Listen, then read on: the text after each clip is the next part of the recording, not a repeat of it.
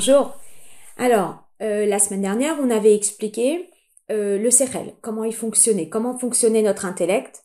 Et on avait expliqué ce que c'était Chorma. On avait dit que Chorma, c'était le flash. D'ailleurs, euh, en Chassidut, on appelle ça Koachma. Koach, ça veut dire qu'il y a le potentiel, ça veut dire qu'il y a tout le contenu, mais ce n'est que dans l'idée. Voilà. Le concept a été partagé, mais on l'a pas encore développé. Donc, ma, on pose encore la question quoi. Par contre, bina, c'est le développement de cette idée qui euh, peut aller dans tous les mini détails de façon à ce que la personne elle puisse vraiment comprendre le concept et à tel point elle comprend le concept qu'après elle a des émotions. Vous savez, parfois, on n'est pas très sensibilisé sur un certain sujet. Et donc on ressent pas quelque chose de très particulier par rapport à ce sujet. Et puis après, eh bien, on étudie, on étudie, on étudie le sujet, et puis après, on a des sentiments, une émotion qui va grandir en nous parce qu'on comprend mieux euh, le sujet dont on est en train de parler. Alors, euh, on a expliqué donc la dernière fois que la personne, étant donné qu'on est en train de parler de l'âme divine, donc la personne, elle va s'approfondir sur la grandeur de Dieu, et alors ça va donner naissance à, à la crainte de Dieu et à l'amour de Dieu. Ça peut même aller très très très haut, à tel point où l'âme, elle a envie de déconnecter du corps, tellement que les émotions peuvent être fortes.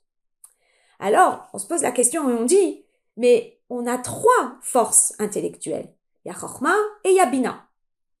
Mais il y a aussi Da'at. Alors on dit, mais ça y est, Chorma, c'est, on a comparé la semaine dernière au père, Bina, c'est la mère, et le père et la mère donnent naissance à des enfants. Donc, Chorma plus Bina donne naissance au sentiment. C'est bon? Alors, qu'est-ce que vient faire Da'at dans l'histoire? Alors, c'est très fort comme notion. Da'at, ça vient de la même racine que, vous savez, dans le verset où on parle de Adam et Chava qui vont s'unir. On dit, Veha Adam yada et Chava. Que yad Adam, Adam, Adam Arishon, il a connu Chava. Et quand on parle il a connu, c'est dans la notion de se connecter. Alors finalement, vous savez, parfois on étudie, et lorsqu'on étudie, le concept, il ne devient pas partie intégrante de nous. J'ai étudié, j'ai compris, j'ai même eu une émotion, mais c'est pas devenu partie intégrante de moi. Date, c'est lorsque la notion, elle devient partie intégrante de moi. Et là, je vais vous raconter une petite histoire qui va vous permettre de le comprendre. Vous savez, à l'époque, euh, dans les petits villages de Russie, il y avait des personnes qui avaient été euh, peut-être euh, dans, des, dans, des, dans des villages qui avaient été détruits, démolis, et les enfants, dès leur jeune âge, dès leur jeune âge, pardon, eh bien, ils se mettaient au travail. Et donc, à l'âge de 7-8 ans, ils étaient déjà dans les champs, en train de travailler la terre, etc. Et ils connaissaient pas grand-chose en Torah, en Torah. Et ils étaient donc ignorants c'était pas de leur faute, c'était la situation qui les avait mis dans cette situation-là. Et puis, à l'époque, donc, quand ces gens-là se mariaient, ils avaient des enfants, ils voulaient que leurs enfants connaissent un petit peu la Torah. Et donc, ils euh, prenaient un Mélamed, un enseignant, qui venait d'un autre village, et il restait chez eux à la maison, il étudiait avec les enfants tous les jours. Et donc, ce Mélamed, il venait après les fêtes de Tishri, et il restait jusqu'à Pessar, après il rentrait dans sa famille et il revenait après Pessar jusqu'à Ticherie et il rentrait dans sa famille. Et euh, voilà que un jour, eh bien ce paysan là, et il reçoit un courrier, il reçoit une lettre. Alors euh, il ne sait pas lire. Et donc euh, il va chez le Mélamed qu'il a pris pour ses enfants et il lui dit est-ce que ça ne te dérange pas de me lire ce qui est écrit dans cette lettre? Alors le Mélamed, certainement qu'il avait l'habitude, il prend la lettre, il lit et une fois qu'il termine de lire, j'imagine dans sa tête, il commence à lire à voix haute. Et il partage avec lui un moment un peu difficile où il lui annonce le décès d'un proche.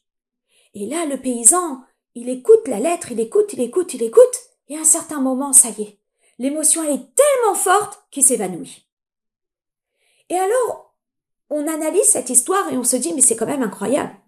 Le Mélamed, il a lu cette, il a lu cette lettre.